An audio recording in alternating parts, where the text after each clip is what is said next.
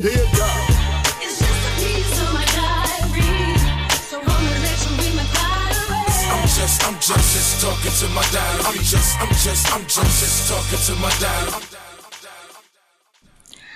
ihr Lieben und herzlich willkommen zu einem Interview, das in meinen Augen längst überfällig ist. Mein heutiger Gast ist nämlich Checker. Hallo, schön, dass du dir Zeit genommen hast. Hi. Wie geht's dir? Sehr, sehr gut. Und dir?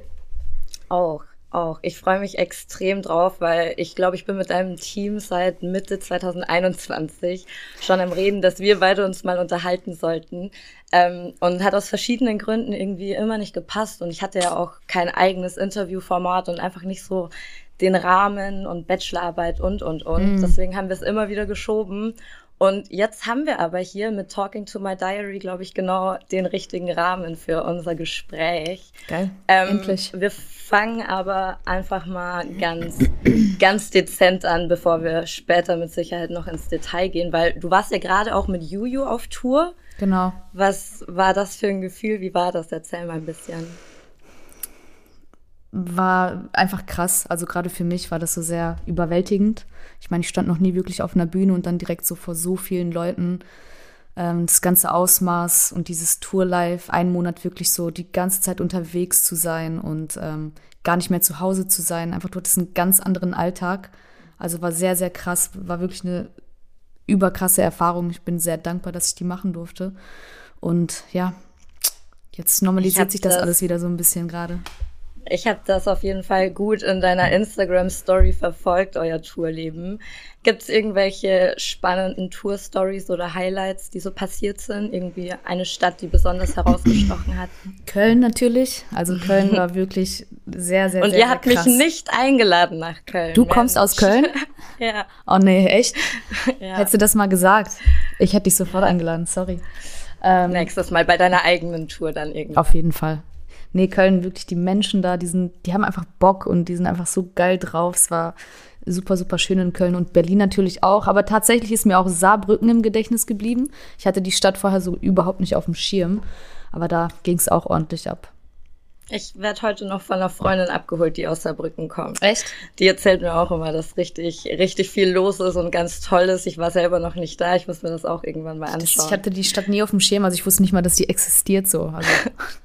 Ja, und ich denke, also ich denke, das ist so eine kleine Stadt und vergleichbar mit meiner Heimatstadt Regensburg, aber anscheinend geht's da irgendwie viel mehr ab, als ja. ich das aus Regensburg gewohnt bin. Ich glaube, ähm, tatsächlich sind da auch so viele Leute ohnmächtig geworden wie in keiner anderen Stadt. Aber es war auch sehr heiß an dem Tag. Scheiße. Ja. Wie kam das zustande eigentlich, dass du ähm, UU Support spielst? Ähm, also so ganz genau kann ich dir das auch nicht sagen. Ähm, ich habe einfach angerufen, ich habe einen Anruf von meinem Management bekommen und dann wurde mir halt gesagt, so dass ähm, Jojo ja bald auf Tour geht und äh, dass sie einen Backup-Rapper braucht und ähm, dass ich vorgeschlagen wurde und ich glaube, sie kannte meine Musik auch vorher schon und äh, sie fand es geil und dann direkt auch Support mit. Also wir kannten uns vorher ja auch überhaupt nicht. Wir oh, haben uns krass. quasi erst auf der Tour kennengelernt, beziehungsweise ein paar Tage vorher ähm, beim Radiointerview bei Jam FM. Ähm, ja, ich weiß, ich weiß selber nicht so genau, aber ich bin auf jeden Fall sehr froh darüber, dass es passiert ist. Ja, krass. Ich dachte irgendwie, dass, dass das ein persönlicher Kontakt war, mm -mm. Ähm, weil das einfach auch in, in den Stories so rübergekommen ist, als wäre das eine eingeschworene Truppe. Ailo war ja auch irgendwie in ein paar Städten mit dabei, habe ich gesehen. Ailo war ähm, tatsächlich in jeder Stadt dabei. Ich glaube, in zwei so, Städten okay, war sie krass. nicht dabei. Ähm, ja, aber sonst war sie auch immer dabei. Ja, nice. Ähm, ich habe mir natürlich auch für heute wieder ein schönes Thema ausgedacht, über das wir sprechen können. Ähm, und bin dieses Mal auf toxisch sein gekommen. Also wir reden darüber, wie es ist, selbst der toxische Part zu sein. Mhm. Und du wusstest, also ich lasse hier in diesem Format, weil es einfach um intime Themen ja auch oft geht, ähm, teile ich das Thema ja immer vorher schon mit. Was hast du dir gedacht, als du das Thema gehört hast? Ähm, ich fand es irgendwie cool, weil ich, ich, ich mag es einfach mehr, so über Sachen zu reden oder generell so Interviews oder was auch immer zu haben, wo wo es nicht immer nur so um die äh, typischen Standardfragen geht. Deswegen, ich habe mich eigentlich sehr gefreut und ich, ich, ich denke mal, du hast so den Bezug auch bisschen zu keine Träne genommen mhm. und bist da deswegen so auf das Thema gekommen. Aber ich fand's äh, geil, so sonst wäre ich nicht hier. Ja, mit keine Tränen habe ich dich ja damals in den News, als es die noch gab, zum Girl der Woche gemacht, weil ich das einfach irgendwie so gefühlt habe. Und es gibt wirklich so zu fast jeder Männergeschichte von mir irgendwie einen Song von dir, der meine Emotionen da sehr gut, äh, sehr gut auf den Punkt bringt. Und ich erzähle hier auch immer wieder von meinen Heartbreaks und habe aber bisher die Geschichten ausgelassen, in denen ich halt mal für einen Heartbreak verursacht, äh, mhm. verursacht, ich einen Heartbreak verursacht habe. So, so unangenehm ist es mir, dass ich keinen geraden Satz mehr rausbekomme. Uh, jetzt langsam Zeit. Ne? Und ähm, ja, deswegen dachte ich mir, das hat mir gefallen, wie ehrlich du da einfach diese andere Perspektive beschrieben hast, aber auch nicht nur bei keine Tränen. Also es ist ja irgendwie so, das zieht sich ja durch den zweiten Teil der EP mhm. schon so ein bisschen durch. Also durch 22 ist es, ne? Erst 11, dann ja. 22.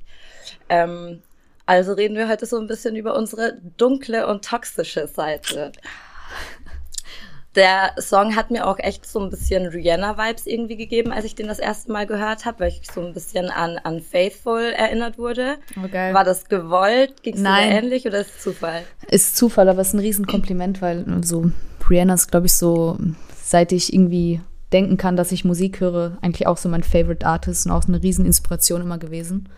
Schade, dass keine neue Musik mehr kommt, ja. aber ich warte und habe Hoffnung.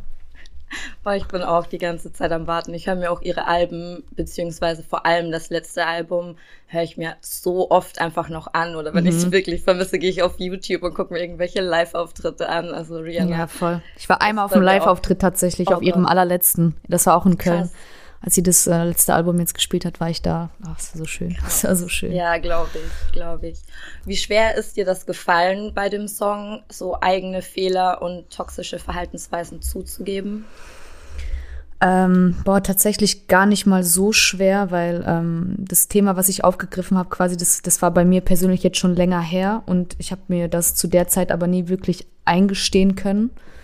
Und ähm, dann kam das einfach irgendwie. Also ich war da in der Session und ich habe so dieses Sample gehört von dieser Gitarre und das hat mich direkt so, das hat mich so zurückgekickt irgendwie. Das hat mich so an Bereuen und sowas erinnert, an Heartbreak, an Schmerz und so. Und dann, ja, das kam so einfach. Das, das erste, was ich dann im Kopf hatte, als ich das gehört habe, war einfach so, ich bin keine Träne mehr wert. Und dann habe ich so quasi alles drumherum aufgebaut und habe einfach mal alles rausgelassen, weil ich glaube, das war schon lange überfällig und es ist einfach super, super wichtig sich auch mal einzugestehen, dass man Fehler macht und dass man ähm, ja Scheiße gebaut hat und sich schlecht verhalten hat, weil man sonst überhaupt nicht in der persönlichen Entwicklung weiterkommt.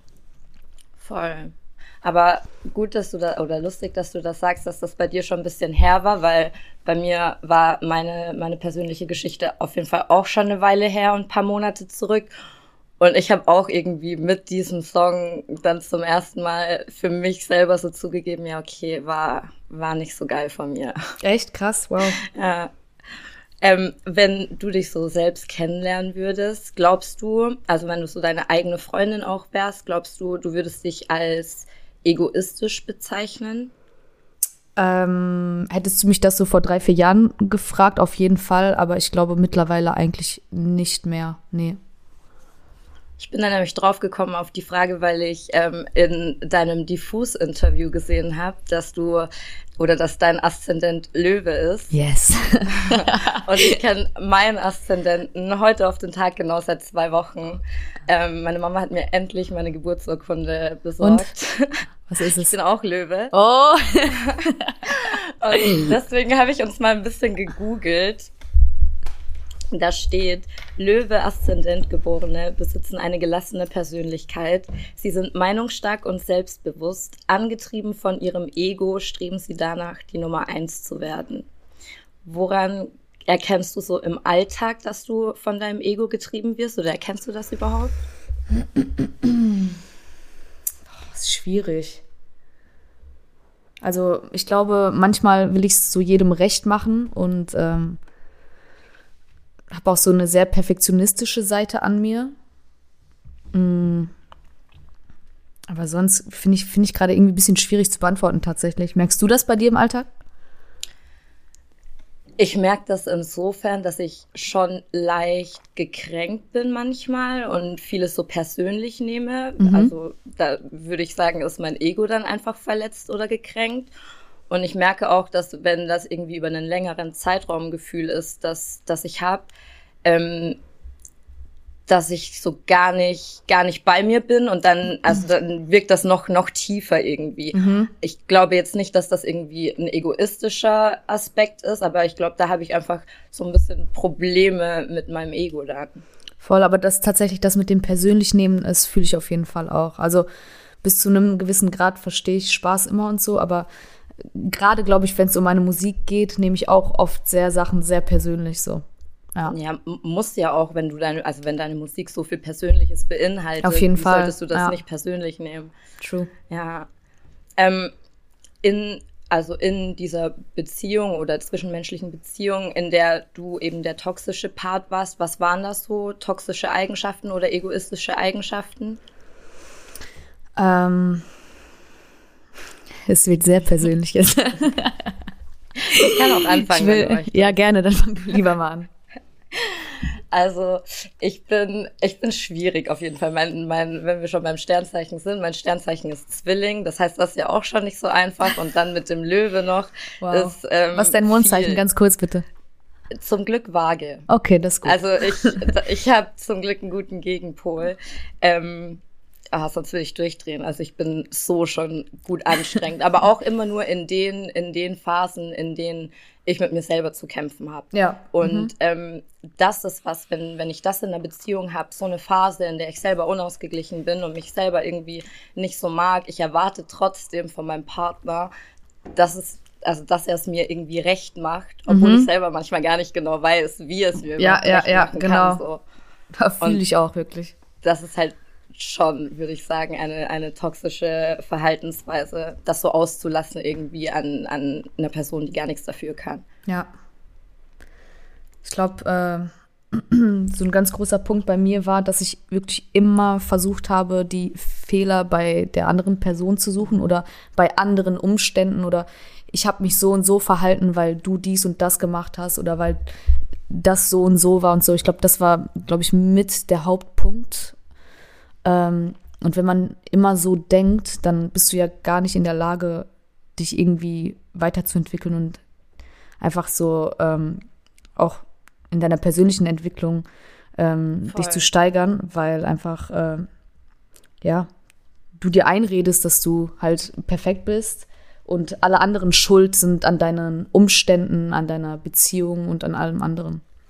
Ja, voll. Ich hatte da letztens mit meiner Mom ähm, voll das interessante Gespräch, weil da ging es auch um, um ein ähnliches Thema und dann meinte sie halt so, dass das gar keinen Sinn macht, in anderen irgendwie Erklärungen für sein eigenes Verhalten suchen zu wollen, weil vielleicht triggert das Verhalten einer anderen Person etwas in einem, aber es ist ja trotzdem in einem irgendwie. Man müsste ja, halt genau, rausfinden, was genau. da in einem getriggert wird weil die andere Richtig. Person durch ihr Verhalten vielleicht gar nicht so viel dafür kann, als man dann irgendwie annimmt und projiziert. So, man muss ja, viel absolut. tiefer irgendwie gehen. Absolut. Aber es ist halt super anstrengend und es ja. ist viel einfacher zu sagen, du bist schuld. Du bist schuld, bist immer, ja, voll, ja. voll. Es ist auch immer so. Aber ich finde persönlich, das ist so ein krasses Zeichen von Stärke, wenn man ähm, sich seine Fehler eingesteht, weil da gehört echt ja. viel dazu und ähm, zu reflektieren, sein eigenes Verhalten und dann auch ähm, dazu zu stehen und zu sagen, hey, okay, ich habe mich falsch verhalten, aber ich will es ändern. Ähm, weil ich habe so das Gefühl, dass so sich Fehler einzugestehen voll oft als Zeichen von Schwäche irgendwie gesehen wird. Aber ist ja ganz normal. Ich meine, jeder Mensch macht Fehler und gehört einfach dazu. Voll und muss ja auch. Also ja, ich meine, nur durch Fehler lernt man ja auch, wie ja. vielleicht der richtige oder bessere Weg ist. Genau. Man wächst einfach da dran, das stimmt schon. Ähm, ich habe mich gefragt, ab wann, also weil ein Ego hat ja jeder, der eine ein bisschen größer als der andere. Wir als Löwe-Aszendent ein bisschen größeres Ego. ab wann ähm, meinst du, wird so ein Ego dann zu was Ungesunden und toxisch?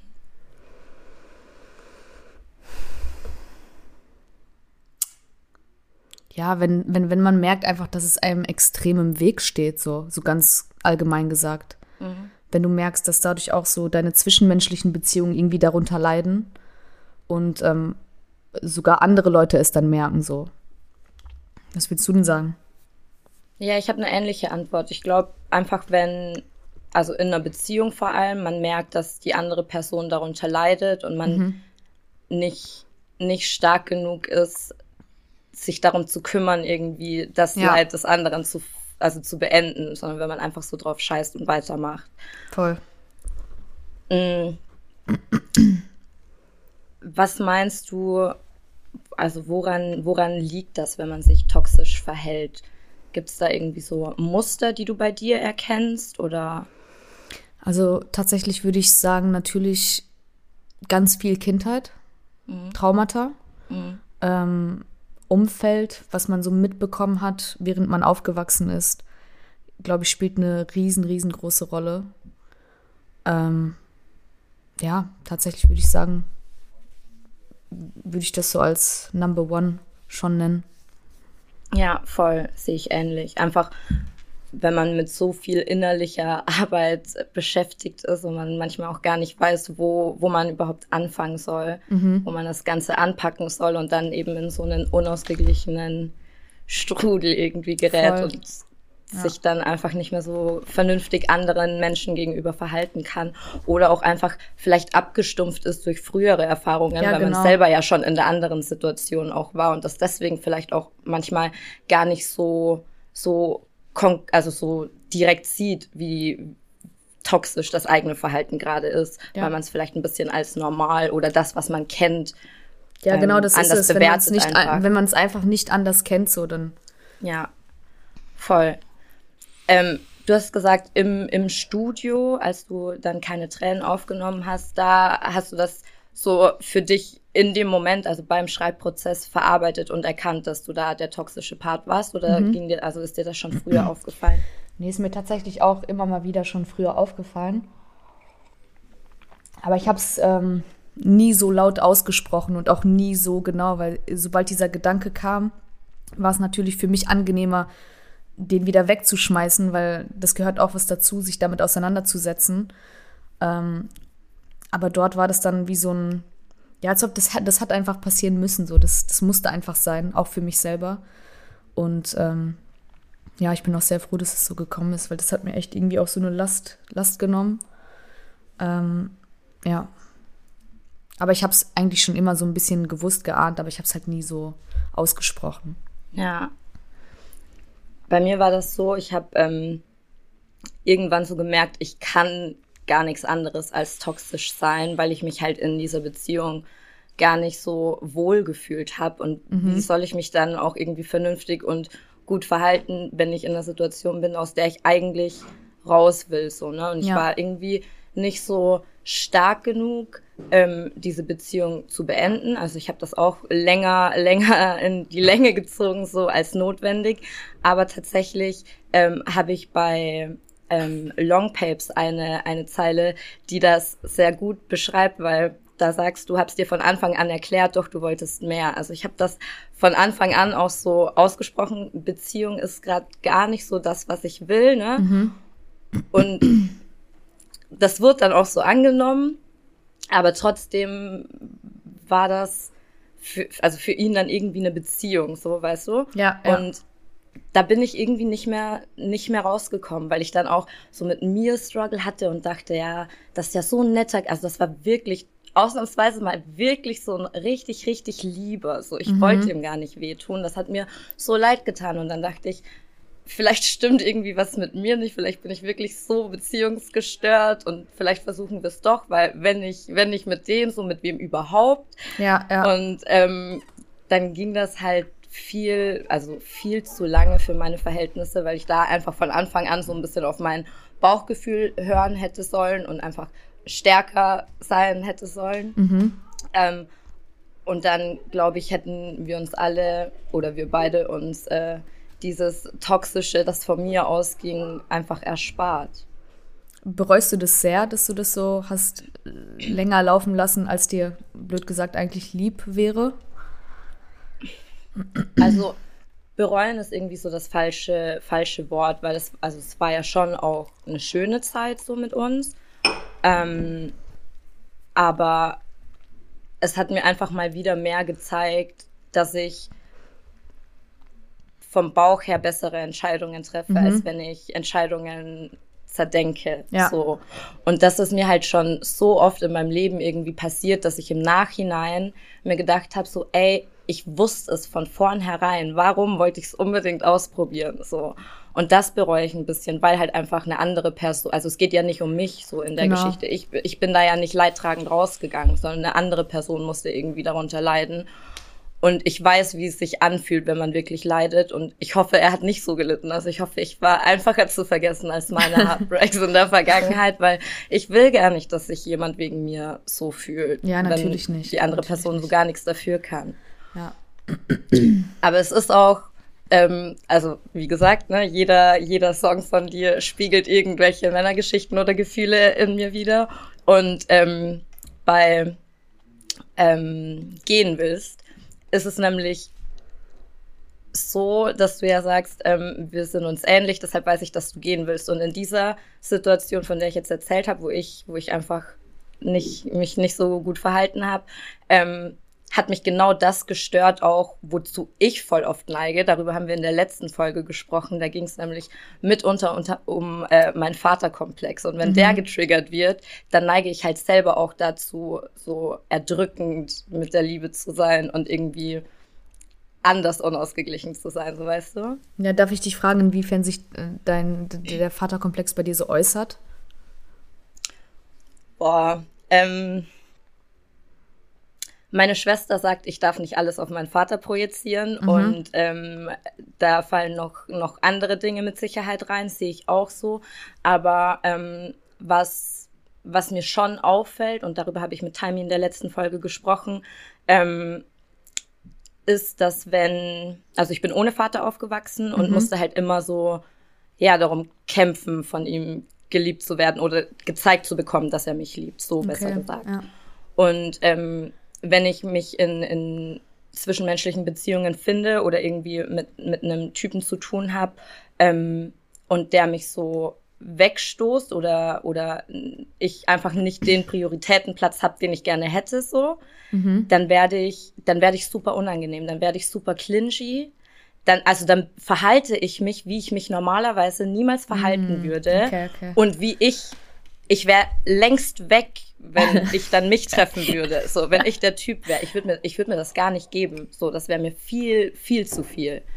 So, das klingt jetzt wahrscheinlich schlimmer, als es ist. So ganz dramatisch ist es nicht. Mhm. Aber da, dadurch würde ich sagen, ähm, äußert sich ein bisschen so mein Vaterkomplex. Okay.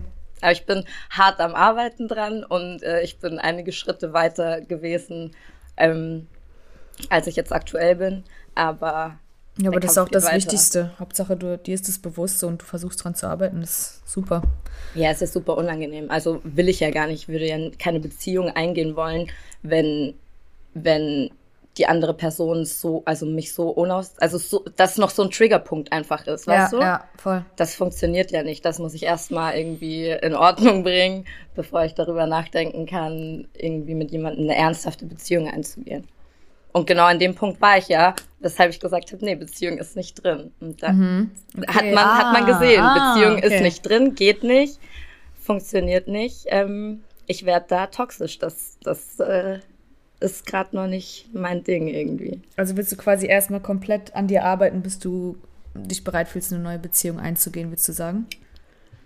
Also ich meine, planen kann man das ja eh nie. Ja. Wenn ich jetzt irgendwie jemanden kennenlernen würde und das, das wird sich von Anfang an wirklich gut fühlen und gut anfühlen und da wäre jetzt mein Bauchgefühl wirklich so in diese Richtung, dann glaube ich, würde ich nicht aus Prinzip sagen, nee, ich will erst selber an mir arbeiten, weil vielleicht ist genau die Beziehung dann ja auch das, was mir dabei helfen kann, genau, an gewissen genau, Punkten zu arbeiten. Ich hinaus. So. Ja. Aber ähm, ja, dazu müsste man vernünftige Männer kennenlernen und man müsste mehr Zeit haben als ich auch tatsächlich. Also oh. okay. gerade ja. gerade bin ich mit anderen Dingen beschäftigt und habe zu anderen Dingen eine Beziehung, würde ich sagen. Arbeit. Aber wie, wie geht man dann am besten so mit der Erkenntnis um, wenn man erkannt hat, dass man selbst der toxische Part ist? Mm. Ja, ich würde sagen, reflektieren, erkennen, wann man toxisch war, warum man toxisch war, woher kommt das einfach und einfach immer versuchen, weiter an sich zu arbeiten. Ich meine, sowas passiert ja auch nicht von heute auf morgen, dass man alle seine toxischen Verhaltensweisen einfach ablegt. Aber ich glaube, man kann ganz gut beobachten, wenn man merkt gerade, okay, ich werde jetzt gerade voll getriggert, dann nicht direkt aus den Emotionen heraus zu handeln, was man ja eigentlich dann immer macht, so, was ja auch der Fehler dann ist, sondern sich einfach dann so zu fragen, okay, warum, warum fühle ich gerade so und was genau triggert mich an der Situation und einfach mal nachzudenken, bevor man aus seinen Emotionen heraus handelt, würde ich sagen. Mhm. Findest du das wichtig, dann das der anderen Person mitzuteilen? Also ich finde persönlich, ähm, in einer Beziehung ist Kommunikation einfach das A und O. Und ähm, wenn ich so heute auch an frühere Beziehung, Beziehungen zurückdenke, hätte ich mir, glaube ich, so viel Scheiße erspart, wenn ich einfach offener gewesen wäre und viel mehr mhm. kommuniziert hätte, wie es mir gerade geht, warum es mir gerade so geht, anstatt einfach so aus meinen Emotionen herauszuhandeln und dann irgendwie so abgefuckt zu sein oder eifersüchtig oder sonst irgendwas. So einfach mhm. sich mitzuteilen, wie man sich gerade fühlt und zu sagen, hey, ich weiß auch nicht, warum ich mich so fühle. Ich weiß vielleicht auch, dass es gerade nicht so richtig ist, aber das ist nun mal das, was ich gerade empfinde und ich kann es halt auch nicht ändern. Und dann ähm, ist es einfacher auch für den Gegenüber, das irgendwie so ja nachzuvollziehen, würde ich sagen. Ja, voll. Finde ich auch wichtig. Ich bin ja sowieso auch jemand, der alle, also lieber dreimal zu viel über Dinge redet als einmal zu wenig. Ähm, über unseren Aszendenten, Checker, sagt man noch ein paar andere Dinge. Viele Lass gute hören. Dinge auch, aber ich habe mir jetzt für diese Folge Nur die schlechten, die schlechten Dinge rausgepickt. Und zwar äh, sagt man, dass sie nach außen hin als unfehlbar wirken möchten und Kritik in ihren Augen eine Majestätsbeleidigung ist. Also ich habe mir das wirklich wortwörtlich so rausgeschrieben. Stimme ich tatsächlich absolut zu. Doch schon so ein bisschen, ja. Ja. Aber äh, da versuche ich auch dran zu arbeiten, tatsächlich. Ich habe mir das, ich habe mir das fast gedacht, deswegen wollte ich das gar nicht fragen, aber danke, dass du mir das beantwortet hast. Ich habe mich nicht getraut, ehrlich gesagt, das so zu fragen. Deswegen war meine eigentliche Frage, wie sieht's mit Selbstkritik aus? Bist du eher kritisch und streng mit dir selber oder lässt du dir so viel durchgehen und fällt es dir auch leicht, versöhnlich mit dir selbst zu sein oder ist das so eine Schwierigkeit?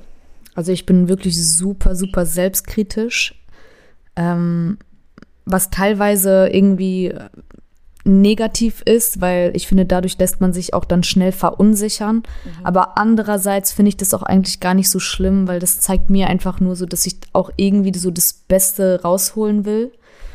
Ähm, aber natürlich, gerade auch jetzt äh, im Beruf, nehme ich Kritik schon sehr ernst und persönlich. Ähm, aber ich versuche mir dann auch immer wieder bewusst zu machen, dass es einfach so super subjektiv ist. Also ich meine, Musik ist einfach so, was, was der eine feiert, kann der andere komplett beschissen finden. Und das ist so etwas, was mich dann immer so ein bisschen auf dem Boden hält. Einfach zu sagen, hey, nur weil die Person jetzt das und das nicht so feiert, heißt es nicht, dass es scheiße ist, sondern das ist einfach die Meinung von dem. Und andere Leute können es wiederum ultra krass finden, so. Voll, genau das hat Falk, also Falk Schacht letztens zu mir gesagt, ähm, weil ich auch super selbstkritisch bin. Das war so ein Thema bei uns irgendwie. Und da meinte er auch, ja, man wird ja immer Leute finden, die es feiern, Leute finden, denen also die Scheiße finden und Leute finden, denen Scheiß egal ist. Genau. So, wer hat jetzt recht? Das ist ja, halt super ja. subjektiv. Und man muss halt seinen eigenen Anspruch irgendwie so ein bisschen drosseln manchmal, ähm, weil man sich sonst auch irgendwie so einengt selber, wenn man die ganze Zeit so denkt, das ist jetzt nicht gut genug, das ist nicht gut genug, das ist nicht gut genug, limitiert man sich selber auch irgendwie so ein bisschen, weil man gar nicht Fall. das Potenzial erkennt, das da drin steckt. So ja. und andere, für andere ist es halt vielleicht super krass, was für einen selber irgendwie halt nur mäßig ist. Ja, genau, das hatte ich auch schon super oft, so wenn ich irgendwie Demos gezeigt habe, von denen ich jetzt so dachte, hey, die sind jetzt so mäßig und dann meinten Leute zu mir einfach, hey, das ist ultra krass, so das ja, das ist einfach so, ja, super subjektiv einfach. Voll, voll. Aber es ist auch schwierig, wenn man so ein selbstkritischer Mensch ist, das irgendwie abzulegen. Ich glaube, das ist Hast etwas, was ich niemals ablegen werden mhm. kann. Niemals. Hast du da irgendwie Strategien, wie, wie du das so gedämpft nur an dich ranlässt? Mm, ja, genau das eigentlich, was ich gerade gesagt habe. Einfach so dieser Gedanke, dass ich weiß, dass gerade bei kreativen Berufen auch das so super subjektiv ist und ähm, dass jeder das anders aufnimmt und wahrnimmt und ähm, sich anders mit äh, identifiziert. Das ist so etwas, was mir einfach dann so, woran ich mich festklammer. Ja. Ja, okay. Die Löwen sind außerdem sehr stolz. Mhm. Schaffen Löwen ihren ausgeprägten Stolz beiseite, zeigt sich dahinter aber eine warmherzige und altruistische Person. In was für Situationen und vielleicht auch wieder in Beziehungen merkst du, dass dir dein Stolz so im Weg steht und Stolz wieder so dazu führt, dass du dich toxisch verhältst? Gibt's da, gibt's da einen Zusammenhang? Hm. Musst du nochmal wiederholen. Gibt es so einen Zusammenhang, dass du dich toxisch verhältst, weil dein Stolz dir im Weg steht? Ja, ja, gibt's bestimmt. Ähm, ich glaube aber auch wieder so, vor allem so in Bezug auf Musik. Also ich glaube, es ist immer bei mir in Bezug auf Musik. Mhm. So, ist bei dir, hättest du da noch eine andere Situation? Ja, ich habe ich hab mir gedacht, mein Stolz steht mir manchmal dabei im Weg, mich zu entschuldigen. Mm, so. Oh, okay, okay, okay. Ja. Und das ist halt auch schon wieder ungesund, ne? Und darunter ähm, kann halt auch wieder eine andere Person leiden. Und das, das ist auf jeden Fall für mich so ein Zusammenhang, den ich, den ich bei mir merke. Da steht mir mein Stolz im Weg und daraus äh, leitet sich dann irgendwie so ein bisschen ungesundes und toxisches Verhalten ab. Fällt dir das generell schwierig, dich zu entschuldigen, auch wenn du weißt, dass du den Fehler gemacht hast? Also, ähm, ich würde spontan sagen, ja. Es fällt mir schon schwer, mich zu entschuldigen, wenn ich wenn ich das eingesehen habe und ein bisschen, ich brauche Zeit, um mich zu entschuldigen. Mhm. So, ich muss das erst für mich irgendwie, also man, man muss schon eine Weile warten auf eine Entschuldigung von mir. Und ich werde dann auch beleidigt mit meiner Entschuldigung, die dann ernst gemeint ist. Und ich, also ich entschuldige mich schon gut, ne, ausgeprägt und dann auch mit sehr viel Kommunikation auch wieder so, weil ich meine das schon ernst. Ja. Und wenn die dann nicht angenommen wird, dann gibt's halt direkt wieder Streit. So, das auch. Oh mhm. Gott, ich mache mich heute hier richtig fertig, ne? Richtig unsympathisch bin ich jetzt. Nee, ich find's voll sympathisch. Ja, doch, da, da habe ich schon, schon Schwierigkeiten damit. Ich weiß, meine Mama sagt das voll oft, wenn die so aus, aus äh, Kinderzeiten erzählt, dass wenn wir Streit hatten und ich streite halt schon, wenn ich streite, streite ich schon gut ekelhaft und meine Mama hat halt so die komplette Breitseite abbekommen. Dadurch, dass wir auch immer nur zu zweit waren und kein Vater mhm. im Haus war, konnte ich es ja nur an ihr auslassen. Ja. Und ich habe mich wirklich tagelang, wochenlang nicht entschuldigt und wir kennen uns halt in- und auswendig. Ich wusste natürlich auch ganz genau, welche Knöpfe ich drücken muss, ah, damit ah, okay. sie am, also damit es ihr am Ende zu viel wird und sie dann ankommt und sich entschuldigt. Also bewusst Sehr provoziert quasi. Kind war ich auch, ja, ja. Aber ist das heute immer noch so bei dir? Mm. Ich bin viel besser geworden. Ähm, und ich arbeite ja auch stetig an mir selber. Ich äh, bin auch nicht mehr so jung, sagt meine Mama mir auch. Gehe auf die 30 zu, meinte sie. Und ähm, es wäre traurig, wenn ich, wenn mir das heute immer noch so schwer fallen würde. Also da habe ich schon gut dran gearbeitet, würde ich sagen. Ja, ähm, wenn, wenn du jetzt so in neue Beziehungen reingehst, würdest du oder achtest du dann auf so Warnzeichen und darauf, wie du dich verhältst?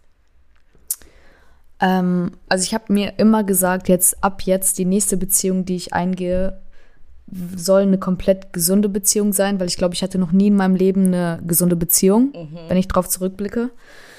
Und ähm, generell bin ich auch so ein Mensch, mir fällt es tatsächlich sehr einfach zu cutten. Also sobald ich merke, okay, das ist eine Red Flag oder da ist irgendwas, was, dann, dann bin ich nicht so, dass ich da jetzt noch ähm, mir denke, okay, dann, dann führe ich das mal weiter und schaue, wo das hinguckt. Ich glaube, das ist auch so diese Angst, wieder so verletzt zu werden. Dann sage ich einfach, hey, bevor es äh, zu, bevor zu viele Gefühle und Emotionen im Spiel sind, cutte ich das lieber. Und ähm, teilweise ist es wahrscheinlich auch gut, weil ich mich so selber schütze, aber teilweise, glaube ich, kann man sich dadurch auch so Sachen verbauen, die vielleicht hätten schön werden können, weil im Endeffekt ähm, ist das ja auch nur das, was du reininterpretierst, so die Aktionen, die dir quasi gegeben werden. Und wenn du dir dann denkst, das ist eine Red Flag, ist es ja auch etwas nur, was du denkst, so. Mhm. Und ähm, für andere Personen kann es ja eigentlich ganz anders sein oder vielleicht war es auch nur ein Missverständnis, aber dann bin ich da eigentlich gar nicht so, dass ich dann noch weiter nachhacke, sondern ich sage einfach, okay, ciao. Es war mir jetzt zu viel so oder ich, ich, ich brauche das nicht. Ähm, ja, Ja, ich glaube sowieso, eine gesunde Beziehung ist auch nicht so von Haus aus gesund.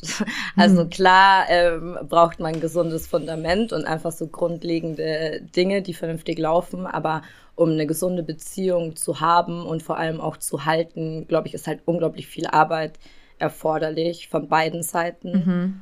Und dann ist es halt ja genau die Situation, wie du sagst, dass man sich dann vielleicht, wenn man Leute cuttet und Dinge beendet, bevor man es ausprobiert hat, ähm, dass, dass man sich eben Dinge verbaut, die eigentlich schön, schön sein hätten ja, können. Voll. Ich glaube, das war auch so ein bisschen ein Gedanke, den ich hatte, als ich mich dann doch auf diese, ja, wir haben es nie Beziehung genannt, weil ah, okay. ich darauf bestanden habe, weil ich halt, obwohl ich dieses Bauchgefühl hatte, mir dachte, ja, wer weiß, so ist halt Arbeit, ne? Ja, ja, das ist halt ja. voll schwierig, da irgendwie den, den Mittelweg zu finden, keine Ahnung. Mhm. Ab wann erkennt man, ob es sich lohnt oder nicht? Hast du eine Antwort darauf? Bauchgefühl. Also meistens war das immer so, wenn ich von Anfang an so gedacht habe, hey, vielleicht kann es ja noch schön werden und er ist ja ganz nett und dies und das, dann war es meistens eigentlich so, nee. Also ich wusste es ja dann einfach schon. Mhm. Ich glaube, das kannst du gar nicht so beantworten. Du musst einfach gucken, wie es sich anfühlt. Und wenn es von Anfang an man schon solche Gedanken hat, finde ich, ist das vielleicht sogar schon so ein Sign, dass es nicht so das Wahre ist. Ja, voll, voll. Ich habe nur, also da bei dem Bauchgefühl war ich mir schon ziemlich sicher, aber ich habe manchmal auch stelle ich mir so die Frage, ist es wirklich mein Bauchgefühl, das ich gerade spüre oder kommt das doch von meinem Kopf, weil ich, mhm. weil ich mir das gerade vielleicht irgendwie wünsche oder so? Weil ich habe zum Beispiel mal ein Bauch, also ein richtig, richtig gutes Bauchgefühl auch gehabt, dachte ich. Und hat, also hat sich ein bisschen anders, anders rausgestellt. Okay. Inwiefern? Und das ist zu frisch, um da ins Detail zu gehen, okay. gesagt. Aber ich dachte, es, ich dachte, es würde besser laufen, als es gelaufen ist. Okay. Da weiß ich nicht, ähm, was, vielleicht habe ich auch einfach die Verbindung zu meinem Bauchgefühl verloren, weil ich so, so oft darauf geschissen habe, kann auch sein. Mhm. Vielleicht hat mein Bauchgefühl mich gekattet. Man kann tatsächlich sein Bauchgefühl ja auch trainieren, indem du auf dein Bauchgefühl hörst. Ja. Und eigentlich sagt man ja auch so, dass das Bauchgefühl immer richtig liegt. Ich glaube auch, dass es richtig liegt, aber. Ja. Intuition ist das A und O. Aber es ist schwierig manchmal, see. weil der Kopf dagegen spielt. Voll, oder? Und weil mhm. das auch so eng irgendwie connected ist und es deswegen, glaube ich, auch so schwierig ist, das voneinander zu trennen. Also das voll. ist so voll meine Lebensaufgabe, glaube ich. Ja. Richtig schwierig. Was ähm, zu dem, zu dem Leute-Cutten wollte ich noch was sagen, weil das heißt, dir fällt das dann auch in Beziehungen oder in Anfangsstadien von Beziehungen leicht, Leute zu cutten? Oder ist das eher irgendwie auf, auf Freundschaften gemünzt oder komplett andersrum? Ähm, nee, tatsächlich glaube ich eher in Beziehungen. Also Freundschaften ist bei mir, ist es bei mir tatsächlich nochmal ganz, ganz anders. Ich weiß auch gar nicht warum, aber ähm, ich finde sogar, Freundschaften zu cutten sehr viel schwieriger als Beziehungen zu mhm. cutten. Mhm. Ich weiß nicht, kommt natürlich darauf an, in welchem Stadium man gerade ist, so, aber so die größten Heartbreaks hatte ich tatsächlich dadurch, mhm. dass ich mhm. Freundschaften gecuttet habe oder dass ich gecuttet wurde, statt jetzt durch eine Person, die man liebt oder geglaubt hat, geliebt zu haben. So. Ja, voll, voll sehe ich ähnlich. Ähm, toxisch sein kann man ja auch nicht nur in, in Beziehungen, sondern generell einfach in zwischenmenschlichen Beziehungen. Da gehören dann ja auch Freundschaften dazu. Ja. Glaubst du, du bist dann eher in einer Liebesbeziehung oder eher in einer freundschaftlichen Beziehung gefährdet, dich toxisch zu verhalten? Liebesbeziehung auf jeden Fall. Ja. Ja, ich bin super, super harmoniebedürftig eigentlich. Also vor allem in Freundschaften. Ähm, und wenn es einen Streit gibt, dann bin ich auch nicht so ein Mensch, der sich dann schlafen legen kann und so, ich muss mal eine Nacht drüber schlafen, was gerade passiert ist, sondern ich muss das sofort klären. Und es fällt mir dann immer super schwierig, wenn der Gegenpart eher so ist, äh, dass dann gesagt wird, ja, ich muss erstmal eine Nacht drüber schlafen, was gerade passiert ist und das einordnen, weil ich bin immer so, ich muss das sofort klären. Ich kann sonst mhm. nicht schlafen. Es fällt mir super schwierig. Ja, krass. Nee, ich glaube, ich bin schon. Also ich bin, glaube ich, eine super, super gute Freundin. Das muss ich vorweg schicken. Aber ich bin auch schon eine anstrengende und vor allem fordernde Freundin irgendwie, weil ich schon, schon also ich weiß nicht, ich habe nur Freunde, die mindestens genauso gute Freunde sind, wie ich halt eine Freundin sein kann. Ähm, und ich bin sehr gesegnet. Also ich habe wirklich, wirklich tolle Freunde. Aber zum Beispiel die Freunde und Freundinnen, die mich schon lange begleiten und einfach auch eine unreflektiertere Chara kennengelernt haben in ihren ganz, ganz schwierigen Jugendphasen, mhm. ähm, die haben schon viel auch mit mir durch, auf jeden Fall. Also wir, wir reden da zum Glück heute lachend darüber, aber ich bin schon froh, dass, dass einige das äh, bis hierhin mit mir ausgehalten haben und jetzt in den mhm. Genuss der angenehmeren Chara kommen. Ja, aber, ey, aber doch, da bin ich, bin ganz mit dir. Fühle ich. Toxische Freundin manchmal. Aber eher Einfach damals auch mit gewesen, diesem Entschuldigen, oder? ja. Ja. Ja, total. Was, fällt dir da irgendwie so eine, so eine Geschichte ein, über die du mit deinen Freunden heute lachen kannst, wo du im Nachhinein aber weißt, okay, da habe ich mich toxisch verhalten in der Freundschaft? Oh mein Gott, ja, auf jeden Fall. Aber ich, oh, sorry, ich will das jetzt nicht so thematisieren. Es war schon sehr krass. so, wir können drüber lachen, aber ich weiß nicht, ob andere Leute drüber lachen können. Das ist das ja, Problem. Aber das ist die Hauptsache, dass ja. man selber drüber lachen kann. Und das, das ist ja auch das Schöne. Und da ist ja einfach auch wie, also Freundschaften sind ja auch voll die Arbeit, ne? Voll. Und ähm, ich glaube einfach, dadurch, wir haben ja jetzt heute schon ein paar Mal darüber gesprochen, dass man an sich selber arbeiten muss und sich selber reflektieren muss. Und sobald eine weitere Person irgendwie in ein Beziehungsgeflecht kommt oder ein Beziehungsgeflecht dadurch durch eine andere Person erst entsteht, hat man halt Minimum zwei Leute, die aktiv an sich arbeiten müssen. Ja. Und gleichzeitig muss man sich um die Art der Beziehung irgendwie kümmern und daran arbeiten. Ähm, aber es ist schön, wenn man dann eben solche Phasen übersteht und oft wächst man ja irgendwie dadurch auch länger Absolut. zusammen, weil das dann diese, Voll. ja, weißt du noch Geschichten mhm, sind. Weißt genau. du noch, als du ja. dich so scheiße verhalten hast. Ja, das zeigt auch einfach so, wie krass eine Freundschaft sein kann, dass man so über solche Sachen, die vielleicht so voll an, einschneidend waren, ähm, wenn man die einfach vergessen kann, beziehungsweise nicht vergessen, aber wenn man drüber steht und ähm, das trotzdem immer noch funktioniert so, das finde ich eigentlich voll schön. Ich glaube, das macht voll. eine Freundschaft auch mega aus, so dass man auch so in den schlechten Zeiten, dass man die einfach so überstanden hat und jetzt irgendwie stärker draus, äh, rausgeht. Ja, safe. Richtig schön. So wächst man auf jeden Fall mhm. zusammen.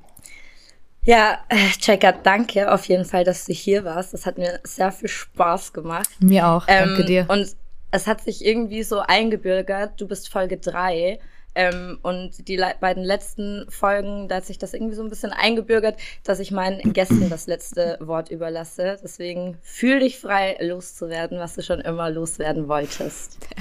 Wow, das ist jetzt voll der Druck gerade. gemein auch, ne? Ich, ich kann glaub, unter Druck nicht, aber ja, das ist so richtig gemein. Nee, ich sag jetzt allgemein zu der Folge einfach nur. Mir hat das super, super Spaß gemacht. Ich glaube, das war jetzt bisher mein Lieblingsinterview.